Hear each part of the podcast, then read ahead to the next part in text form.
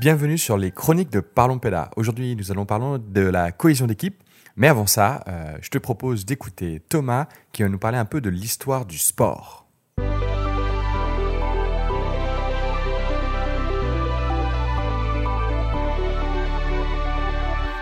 Notre dernier billet d'humeur remonte à il y a deux mois avec le sujet de l'hyperspécialisation précoce que je vous invite à écouter si ce n'est pas déjà le cas.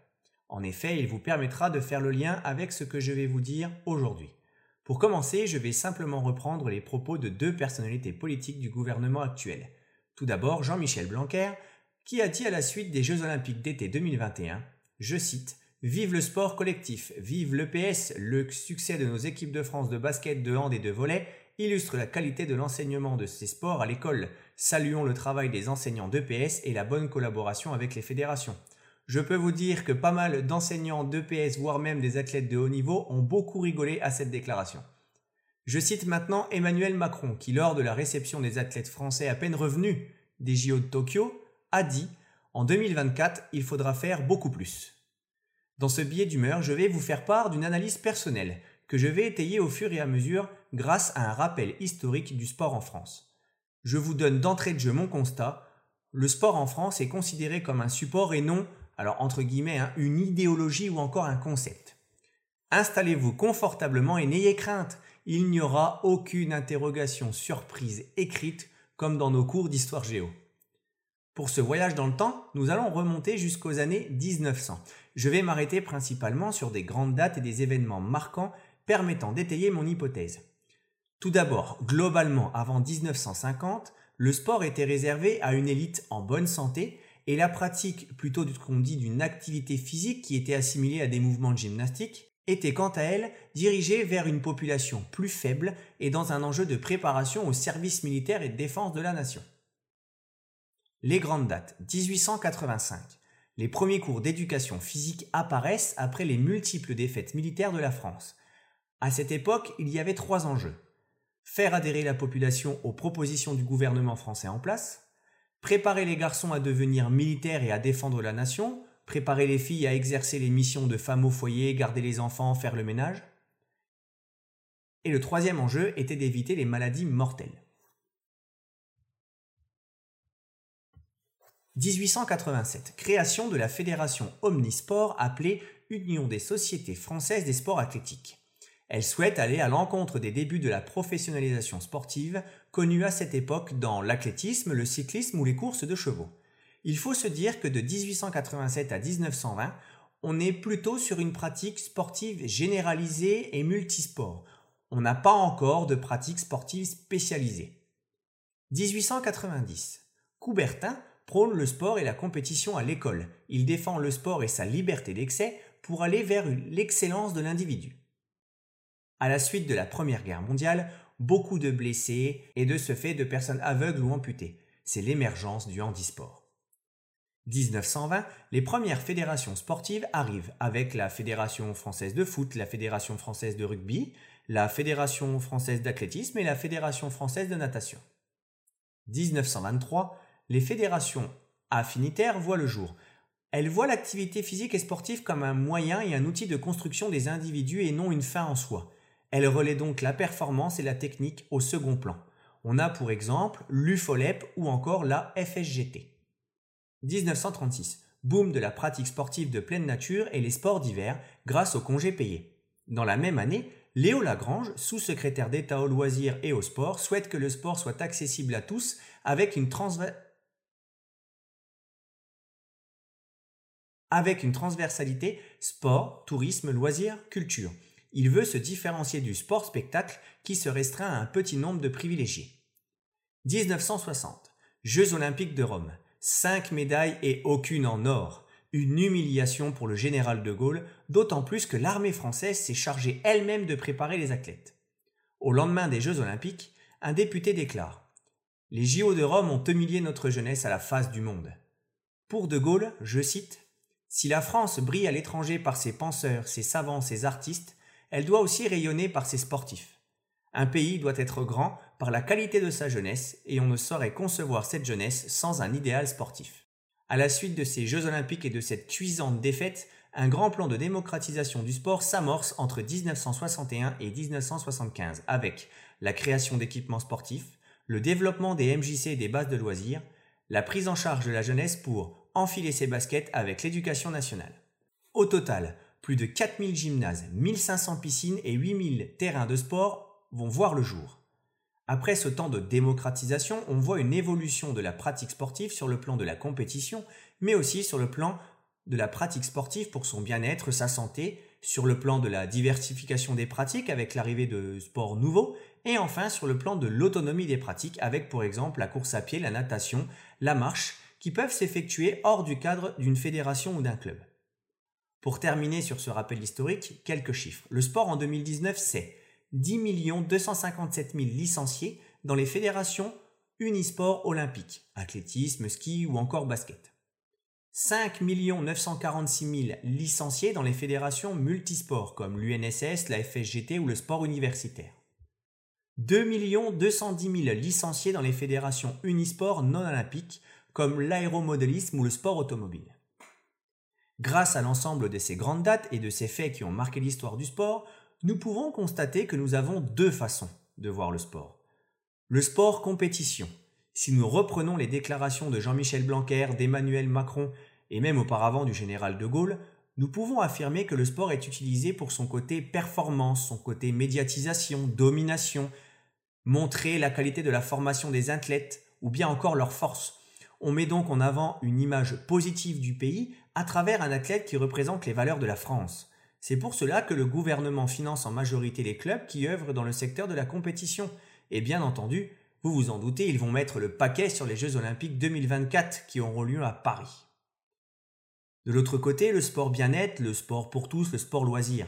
Bien avant la crise sanitaire, l'émergence des sports dits autonomes comme la course à pied, la randonnée ou la marche nordique a permis à une majorité de la population de prendre soin de soi, de se dépenser sans être dans une logique de club avec un, objectif de résultat, de compétition, de performance. La seule performance dans ce cas précis reste la performance individuelle, pour battre des chronos dans une optique de satisfaction et de progression personnelle. Si je pousse l'idée encore plus loin, pour le sujet du sport à l'école, on peut se demander pourquoi les enfants font du sport à l'école pour de la performance, pour des notes, pour donner goût à une pratique sportive, pour leur bien-être. De mon avis, malheureusement, je ne suis pas sûr que nous avons le bon modèle et la bonne stratégie permettant aux enfants de s'épanouir dans une pratique, qu'elle soit pour de la compétition ou du loisir. Mon hypothèse est donc que selon où on se situe, on utilise le sport pour répondre à un besoin, le besoin de voir son pays en haut de l'affiche ou le besoin de se sentir bien dans son corps et dans sa tête. Le sport est donc pour moi un support. À l'opposé, dans certains pays, le sport est comme une sorte de, et je vais mettre des guillemets, une religion. On aime le sport, on vit sport, on éduque via le sport, le sport est même un moyen de déplacement. Le sport est en fait à toutes ses sauces. Derrière tout cela, ce n'est pas avant tout une recherche de performance ou d'avoir une belle image aux yeux du monde, non. Le sport est un plaisir et c'est en eux. Je m'arrête là pour aujourd'hui car je pourrais aller encore plus loin. Je pense que vous avez les principaux éléments pour vous faire une idée du sport en France. On se retrouve le mois prochain pour aborder le sujet des jeux originaux. Les jeux originaux, c'est quoi? Pourquoi? À quoi cela sert? Quelle est l'idée principale de ce concept? Je vous dis à bientôt sur les chroniques de Parlons Péda pour un nouveau billet d'humeur des jeux originaux. C'est au tour de Britney de nous parler euh, de l'apprentissage des langues en fonction de l'âge que l'on a.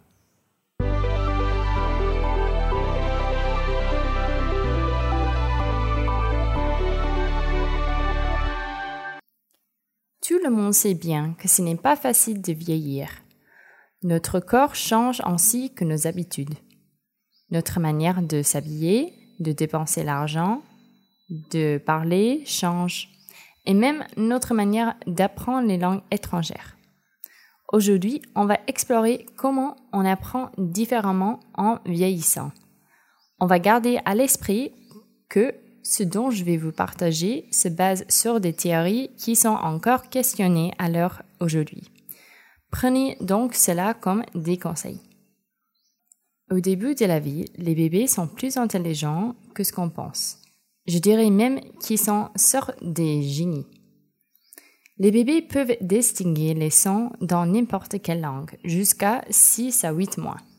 C'est-à-dire que pour une courte période, les bébés français, par exemple, en théorie, euh, peuvent distinguer les sons chinois de la même manière qu'un bébé chinois. Et cela marcherait aussi à l'envers.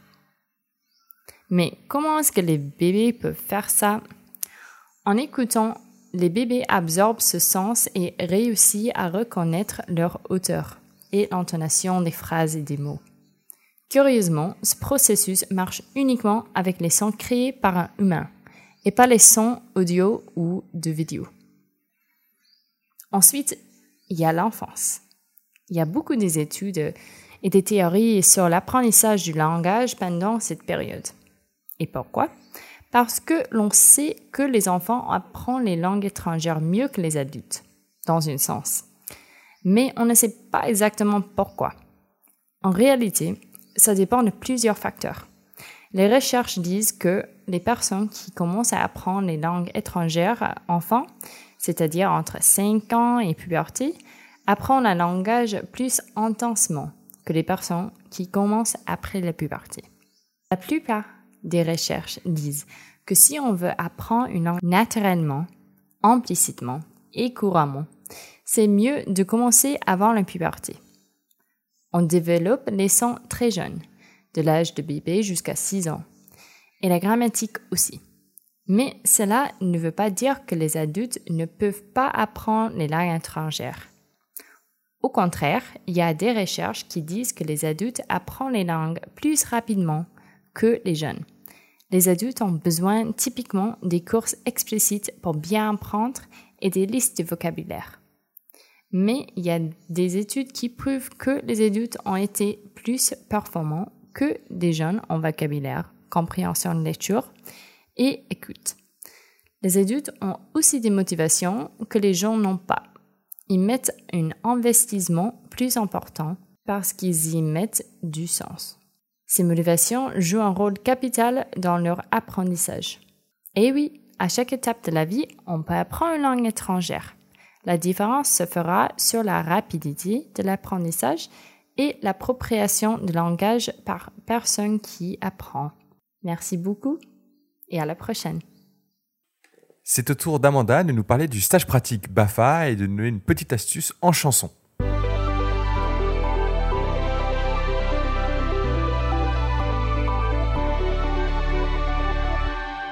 Pour bien démarrer l'année, j'invite aux stagiaires BAFA et aux BAFA curieux de se pencher sur un cursus BAFA. Pour ce bien faire, je vous propose une petite animation utile pour les stagiaires BAFA comme pour les formateurs BAFA Voici un outil pour mieux comprendre les points critiques dans l'organisation de son stage pratique de BAFA à la sauce des maternelles. Pour le stage pratique, c'est au moins 14 jours. Pour le stage pratique, on peut le faire en deux chapitres. Attention, nuance, réaliser au moins 4 jours. Attention, nuance, il faut le savoir à l'avance. Puis en périsco, le minimum monte à six jours. Oui, en périsco, la règle est rigolote. Dans le choix de stage, pas de séjour à l'étranger, et que tous mes jours soient en séjour déclaré. Attention, nuance, savoir compter en jours effectifs. Attention, nuance, compter les jours avec enfants. Avec plaisir. Aujourd'hui, le sujet, c'est la cohésion d'équipe. Bonjour Elisa, euh, comment tu vas? Eh ben écoute Hugo, ça va plutôt bien et je suis vraiment très contente euh, de parler de ce sujet parce que j'aime beaucoup ce sujet. Pourquoi t'aimes euh, beaucoup ce sujet? Eh bien parce que moi ce qui m'intéresse quand je suis euh, du coup euh, en accueil collectif et éducatif de mineurs, alors bien sûr c'est le public et tout ce qu'on arrive à faire, ce vers quoi on les emmène, Mais pour moi, une des clés, c'est vraiment de réussir à créer une équipe soudée. et ce que j'ai pu vivre avec des équipes où ça, voilà, où il y avait vraiment une cohésion, une dynamique d'équipe positive, etc.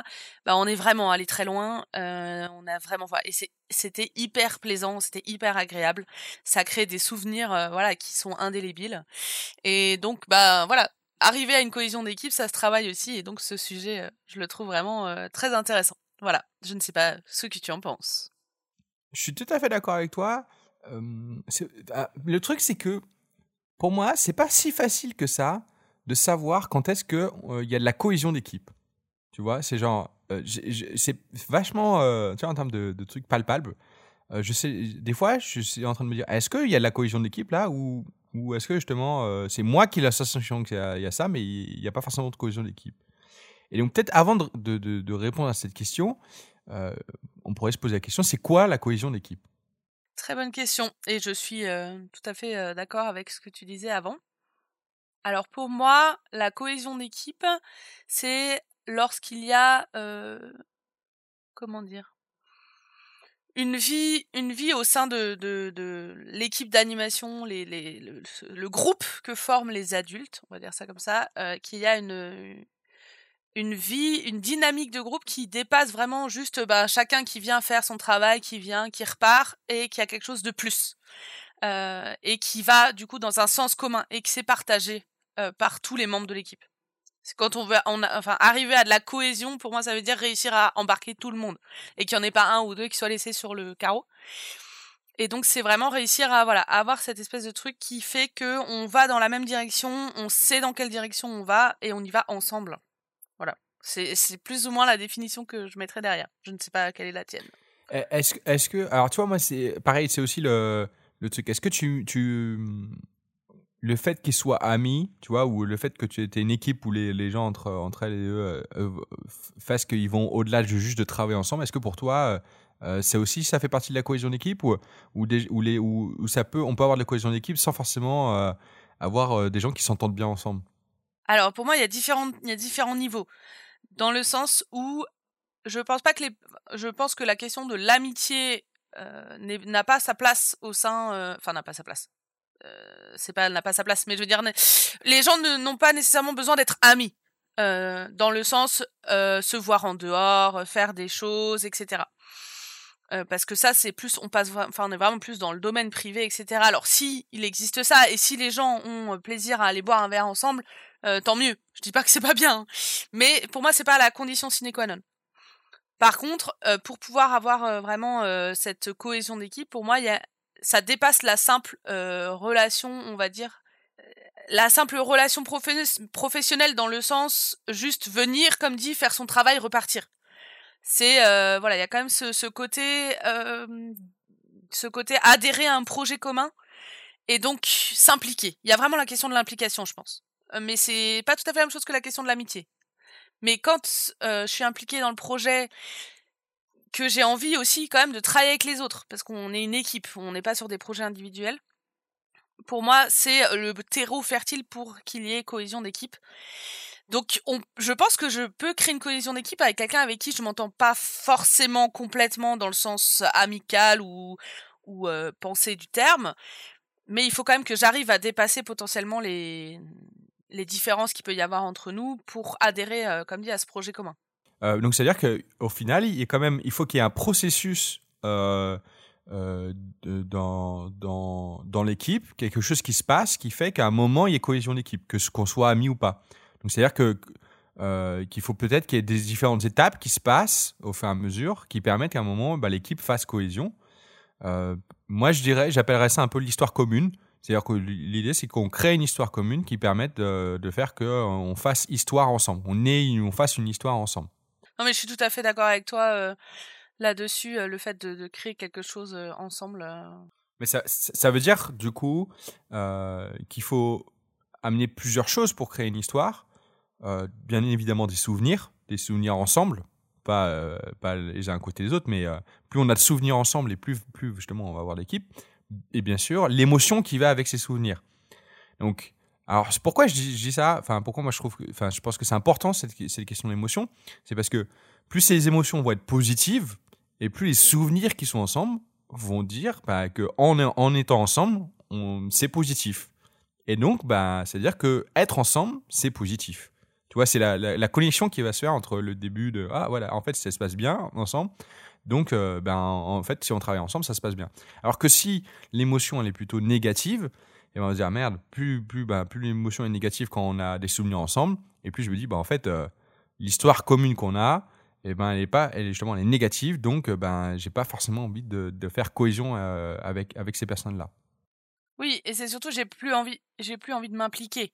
C'est-à-dire que euh, c'est rigolo parce que j'ai écrit un article sur la dynamique de groupe, euh, du coup que je reciterai dans l'article, qui parle justement de ça et notamment du fait de, de, à partir du moment où on se crée des, des souvenirs communs et notamment à partir du moment où on arrive à, enfin on arrive, où, où se créent des, ce que j'ai appelé des private jokes, c'est-à-dire des, des des bah, où on part en délire en fait euh, sans forcément partir dans des fous rires mais dans voilà des choses qui vont euh, qui vont se créer vraiment en interne du groupe.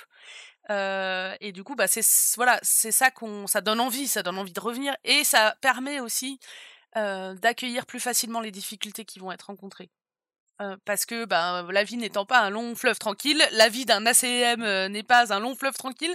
Et donc quand on est soudé et quand on est impliqué, eh ben on arrive plus facilement à accueillir les difficultés. Alors que bah, si jamais en effet il y a une ambiance un petit peu qui donne pas du tout envie, eh ben on va on va pas avoir envie et on va pas avoir envie de faire d'efforts.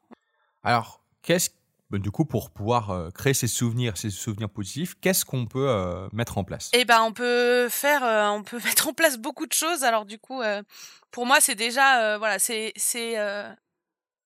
partons d'une équipe qui ne se connaît pas. Parce que du coup, si les gens se connaissent et ont déjà un passé, voire un passif ensemble, c'est différent. Mais partons d'une équipe qui ne se connaît pas pour moi, la première chose à avoir, c'est déjà euh, que les personnes se sentent euh, impliquées dans le projet, qui est euh, voilà qu'elles aient une vraie place, de manière à pouvoir se dire bah j'existe, j'existe dans ce projet. Quand je dis que les personnes se sentent impliquées dans le projet, je parle vraiment avec cette casquette, on va dire, du directeur ou de la directrice, qui a une vraie part de part de active sur sur cette question comment j'implique du coup l'équipe dans le projet de la CEM et comment est-ce qu'on permet à un moment donné qu'il y ait des échanges entre les personnes qui soient ben, le plus sain possible, quitte à faire ce rôle de médiateur ou de médiatrice au besoin. Alors c'est facile à dire, hein, je suis bien au courant, mais mais du coup voilà, pour moi la première étape c'est je me sens impliquée dans le projet et donc j'ai envie de rencontrer aussi les personnes qui, qui le composent et qui travaillent avec moi. Donc ce que tu dis, c'est qu'il faut avoir une vision commune pour, euh, pour euh, en gros, avec l'équipe, hein, au sein de l'équipe, c'est-à-dire le directeur, la directrice et l'ensemble de l'équipe. Il faut créer cette vision commune. Euh, donc le but, c'est de l'avoir. Donc il va falloir comment comment on fait pour avoir une vision commune? J'imagine que c'est comme tu disais, c'est la la discussion, des, des, échanges, des échanges sains. Mais euh, pareil, comment, qu'est-ce que tu mets derrière euh, échange sain Alors, juste pour euh, cette question de la vision commune, on a un, on a un outil hyper précieux dans le cadre des ACEM qui permet vraiment de pouvoir travailler ça, qui est le projet pédagogique. Donc on en parlera dans une autre chronique, donc je vais pas m'étaler ici, mais c'est pour moi vraiment le point de départ, puisqu'en plus c'est ce qui définit le projet, de pouvoir définir une vision commune au sein d'une équipe. Voilà, c'était. Spoiler alerte, ça sera pour le mois prochain. Mais en tout cas, voilà, c'est, euh, c'est, on a déjà un outil par rapport à d'autres euh, milieux de travail. On a, des, on a un outil qui peut vraiment nous permettre de travailler ça. Euh, et moi, je sais que ça a toujours été mon point de départ, qui est, bah, ce qui nous rassemble au départ, c'est ce projet pédagogique. Voilà. quand je parle d'échanges sains, bah, c'est réussir. Alors, c'est facile à dire, hein, mais c'est réussir à euh, ce que les personnes arrivent à la fois euh, à être dans euh, la valorisation, c'est-à-dire je reconnais ton travail, je reconnais que aujourd'hui t'as fait ça, que c'était chouette, etc. Et à la fois réussissent à dire, ben aujourd'hui c'est passé ça, moi j'ai, je me suis sentie heurtée, j'ai été, voilà, j'ai, t'as fait ça, j'ai été choquée, j'ai été, enfin, à différents degrés donc, c'est-à-dire pouvoir à un moment donné être le plus en vérité possible dans les dans les échanges, et qui est extrêmement difficile. Hein. Je, c'est facile à dire. Je pense que c'est extrêmement difficile.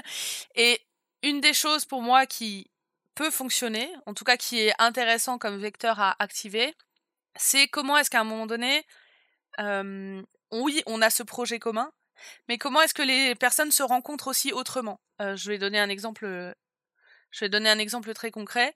Euh, quand je veux créer une équipe au départ, euh, donc comme dit des gens qui a priori se connaissent plutôt pas, euh, ce que j'aime bien faire, c'est commencer par par faire jouer les personnes ensemble.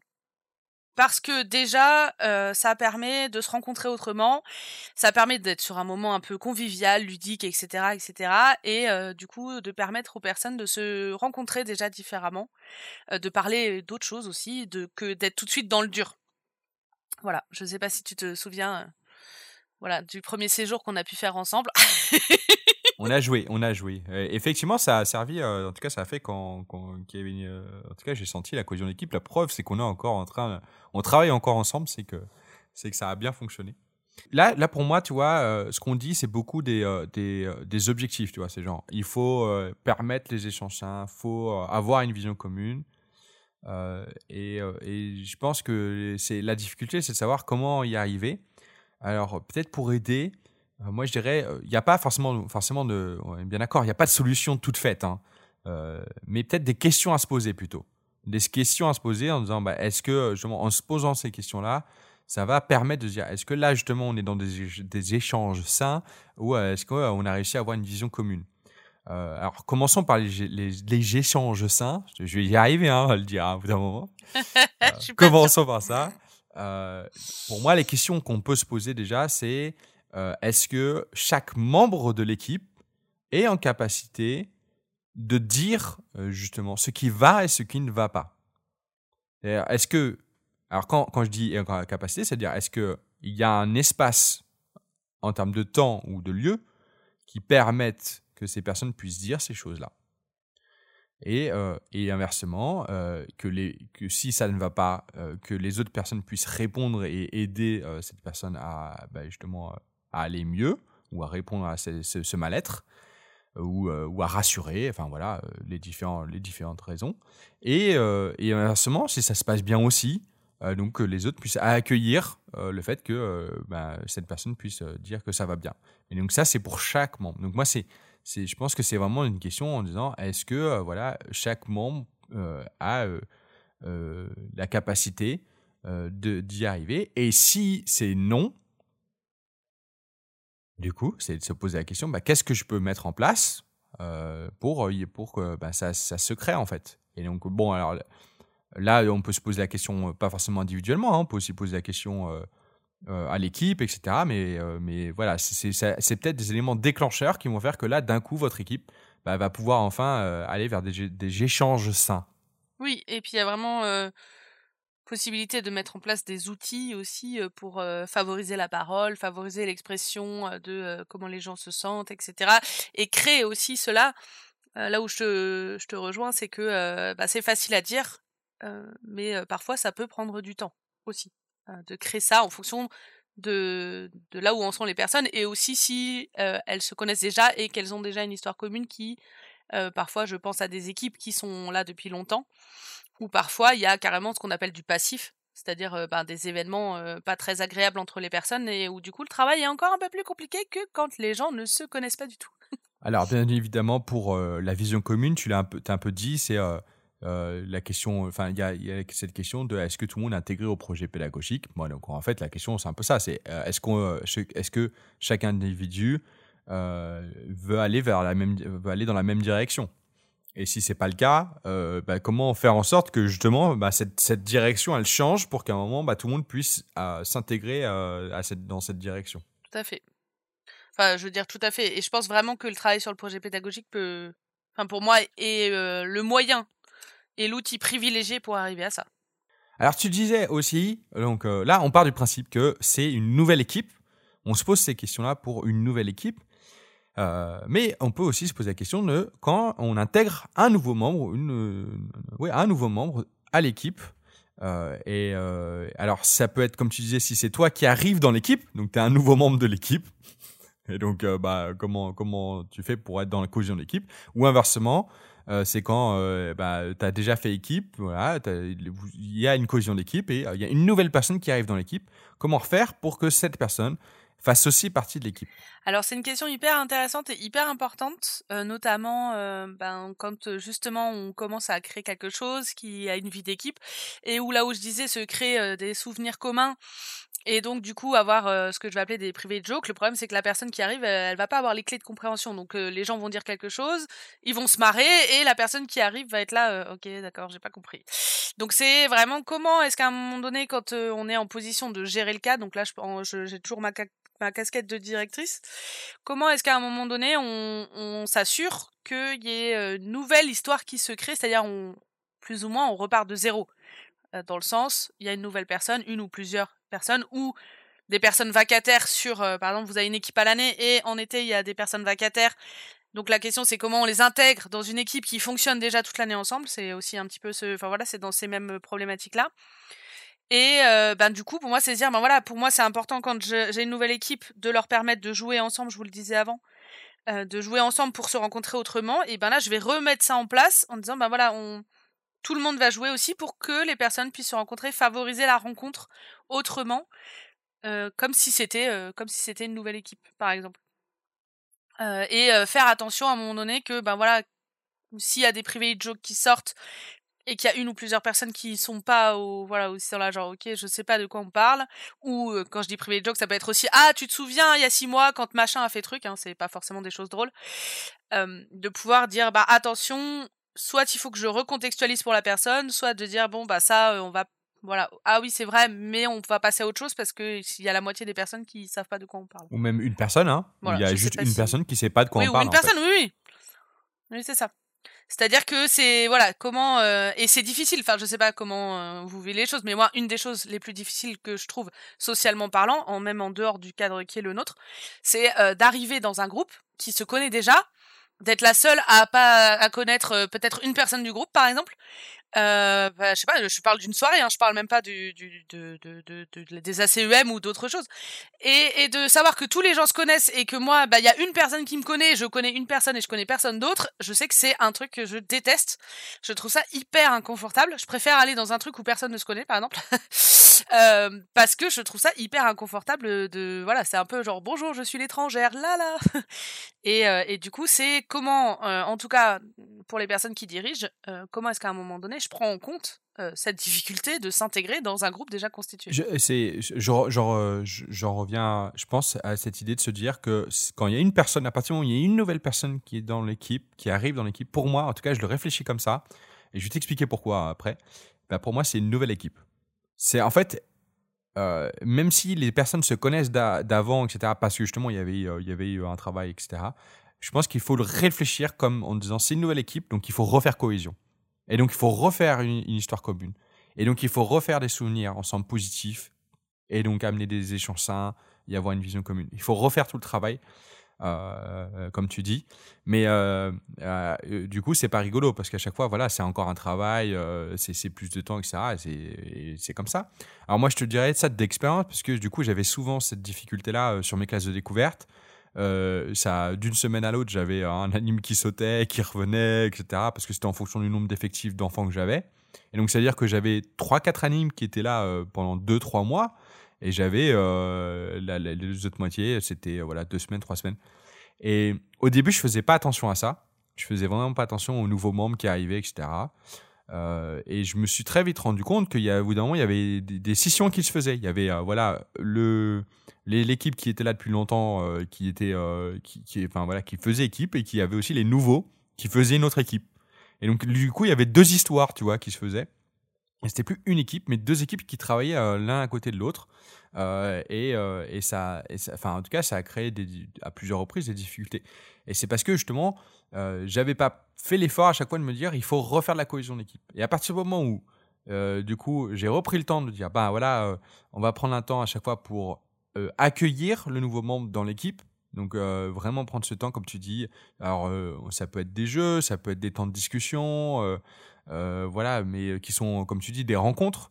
Euh, et puis derrière de faire ces temps-là et après derrière de rediscuter euh, rapidement des règles ensemble, euh, de faire ce voilà tous ces petits moments, ces, ces, petites choses, euh, accompagner l'animateur et l'animatrice avec euh, avec les autres en disant voilà. Euh, quelles sont tes compétences, qu'est-ce que tu peux apporter, euh, voilà, pas forcément devant le reste de l'équipe, mais, mais du coup, euh, comme ça, derrière, on peut amener ses points forts dans l'équipe et lui, mettre lui créer une forme de d'existence. C'est-à-dire que les autres se disent, ah ben, il s'est bien dessiné, elle s'est bien dessinée. Bon, bah, je sais que je peux aller la, voir, le voir pour, pour faire une affiche. Ce genre de choses, bah, du coup, ça peut aider à, du coup, intégrer ce membre et à faire que du coup, c'est une nouvelle équipe qui, qui se fasse. Tout à fait, tout à fait. C'est et c'est là où c'est intéressant aussi, c'est comment est-ce que euh, comment dire. Si vous avez, si vous êtes toujours directeur directrice, vous avez recruté la personne, euh, mais euh, voilà, au mieux vous avez recruté la personne, au pire c'est quelqu'un qui entre guillemets vous a imposé. Euh, du coup, c'est comment est-ce que vous prenez déjà vous aussi le temps de rencontrer cette personne euh, pour connaître ses compétences, pour savoir euh, ce qu'elle aime, ce qu'elle aime pas, euh, là où elle est à l'aise, etc., etc. Et ce qui permet à un moment donné aussi de pouvoir valoriser, euh, valoriser cette personne en effet au sein d'une équipe par exemple qui se connaîtrait déjà. Euh, je pense aussi notamment euh, à des profils non pas spécifiques mais qui ont leur bah voilà, quand on accueille des stagiaires Bafa qui passent leur stage pratique Bafa, la difficulté c'est que c'est souvent des jeunes et donc pour trouver sa place euh, dans une équipe quand on n'a jamais euh, été en situation de travail en équipe, hein, quand on a 17-18 ans, c'est rarement des choses qu'on a déjà rencontrées. Euh, voilà, il y a une attention particulière à avoir aussi si on veut que la personne euh, existe entre guillemets, au risque qu'elle soit juste euh, inexistante dans le sens euh, qu'elle fasse potentiellement son travail, hein, mais qu'elle ose pas ou qu'elle pas s'exprimer ou qu'elle soit pas présente. Alors maintenant, euh, on a notre équipe, la cohésion d'équipe. Est-ce que, euh, du coup, on, maintenant que c'est fait, voilà, euh, on a un mois, un an à vivre ensemble. Est-ce que, bon, bah, maintenant que la cohésion d'équipe est faite, on n'a plus rien à faire ou bah, justement, il y a peut-être un entretien de cette cohésion d'équipe à faire? J'allais dire du coup euh, c'est euh, bah non c'est pas euh, ça ça ça doit s'entretenir en effet. C'est marrant de dire entretien ça fait un peu bizarre. Ça doit s'entretenir sur sur la durée en sachant que ben on a des cercles hein, dans le sens cercle vertueux à partir du moment où il y a une une cohésion d'équipe qui a été lancée où du coup les personnes adhèrent enfin et, du coup ça s'entretient aussi entre guillemets tout seul même si il y a toujours une attention à avoir sur sur la bah, voilà. Est-ce qu'elle est-ce qu'en effet on est toujours dans cette dynamique positive ou est-ce que oulala ça voilà face notamment à des difficultés ou face au quotidien on peut parfois bah voilà perdre un petit peu de vue euh, perdre un petit peu vue de, un peu de ça de vue pardon. Et euh, et pour moi c'est encore une fois je l'ai dit au début mais euh, c'est il y a un vrai enjeu dans les ACEM à entretenir la cohésion d'équipe parce que c'est le premier levier de motivation des personnes qui travaillent s'ils ont envie parce que c'est fait plaisir d'y être, euh, bah, on, pourra faire face aux difficultés qui se présentent. Voilà. Mais si on a, voilà, si on est dans un truc où, eh ben, on n'aura pas envie de venir. Et du coup, dans les différentes choses qui sont, euh, qui sont euh, les petites choses qu'on peut utiliser pour pour faire attention ou entretenir la cohésion d'équipe, il y a un truc entre guillemets presque très basique qui est la communication. Pourquoi? Bah Parce que du coup, tout simplement, avec le temps, on va assez rapidement, euh, comment dire ça? On peut assez rapidement se dire c'est acquis, c'est bon, on se parle, machin, etc. Puis hop, pouf, pouf, euh, au fur et à mesure, les informations passent moins bien, ou ah mince, j'ai oublié d'envoyer tel mail, ou de, remplir le tableau de bidule en fonction de vos outils de communication. Et du coup, euh, là où c'est dommage, c'est que du coup ben voilà c'est un peu le premier le premier socle aussi de l'entretien de cette cohésion d'équipe c'est comment voilà tout le monde est au même niveau d'information comment on se partage et comment est-ce qu'on se parle? On dit on parlait d'échanges sains et ben voilà le la première étape pour ça c'est déjà de se parler Alors, eff- effectivement, la communication. euh, alors, c'est aussi multiplié peut-être euh, des fois euh, quand, quand tu. Parce que, bon, comme tu dis, il y a des cercles vertueux, mais quand on n'est pas dans le cercle vertueux, peut-être que euh, c'est euh, la communication qui est utilisée qui ne fonctionne pas, et donc peut-être multiplier les, euh, formes de communication si ça fonctionne pas. Si ça fonctionne bien, voilà, souvent, comme on dit, on garde, on garde tant que ça marche, quoi. Et puis après, bon, au risque peut-être d'avoir des gestions de conflits. On va pas s'étendre là-dessus euh, au- aujourd'hui euh, parce que la gestion de conflits est déjà un bon gros sujet, donc ça va pas être le, sujet d'aujourd'hui. Euh, pour finir, euh, est-ce que tu as un outil à nous proposer, Elisa? Alors euh, j'en ai même deux Euh, parce qu'entre temps, pendant nos échanges, j'ai pensé à un deuxième outil. Alors, je voulais vous présenter. euh, donc, ces deux outils seront décrits et, euh, disponibles au téléchargement hein, dans le dans l'article. Donc, je voulais vous parler euh, d'abord de la boîte aux lettres. Alors, le principe de la boîte aux lettres, en fait, c'est une. Alors, c'est une boîte aux lettres par personne. Donc, ça peut être des ça peut être des enveloppes, par exemple, hein, parce que du coup, euh, ou autres contenants. Euh, c'est une démarche que j'utilise souvent euh, en stage. euh, BAFD notamment. Euh, L'idée, c'est que chacun a une boîte aux lettres avec son nom écrit dessus, donc une enveloppe avec son nom écrit dessus, et on va mettre en fait, les autres vont pouvoir mettre des mots dedans. Donc voilà, on est la consigne, c'est des mots positifs, des choses, voilà, remercier pour telle chose ou dire ah aujourd'hui j'ai adoré que tu fait ça ou que, etc etc. Enfin bref, des mots sympas. La spécificité, c'est que du coup, on va, on n'a pas le droit de relever sa boîte aux lettres. Donc pendant une durée déterminée, ça c'est à vous de voir. Si par exemple vous êtes en colo pendant 15 jours, ou si vous êtes pendant un an, ça va être par exemple sur du périscolaire pendant un an, c'est se dire bah on va le faire pendant un mois par exemple. Et, euh, et donc pendant la durée euh, que dure la boîte aux lettres, les gens n'ont pas le droit de relever leur boîte aux lettres et ils ont, ils l'emmènent en fait à, la fin de la période, ils l'emmènent et puis ils l'ouvrent chez eux. Voilà. Euh, c'est important de l'ouvrir aussi chez soi, c'est quelque chose de personnel et bah ça fait voilà.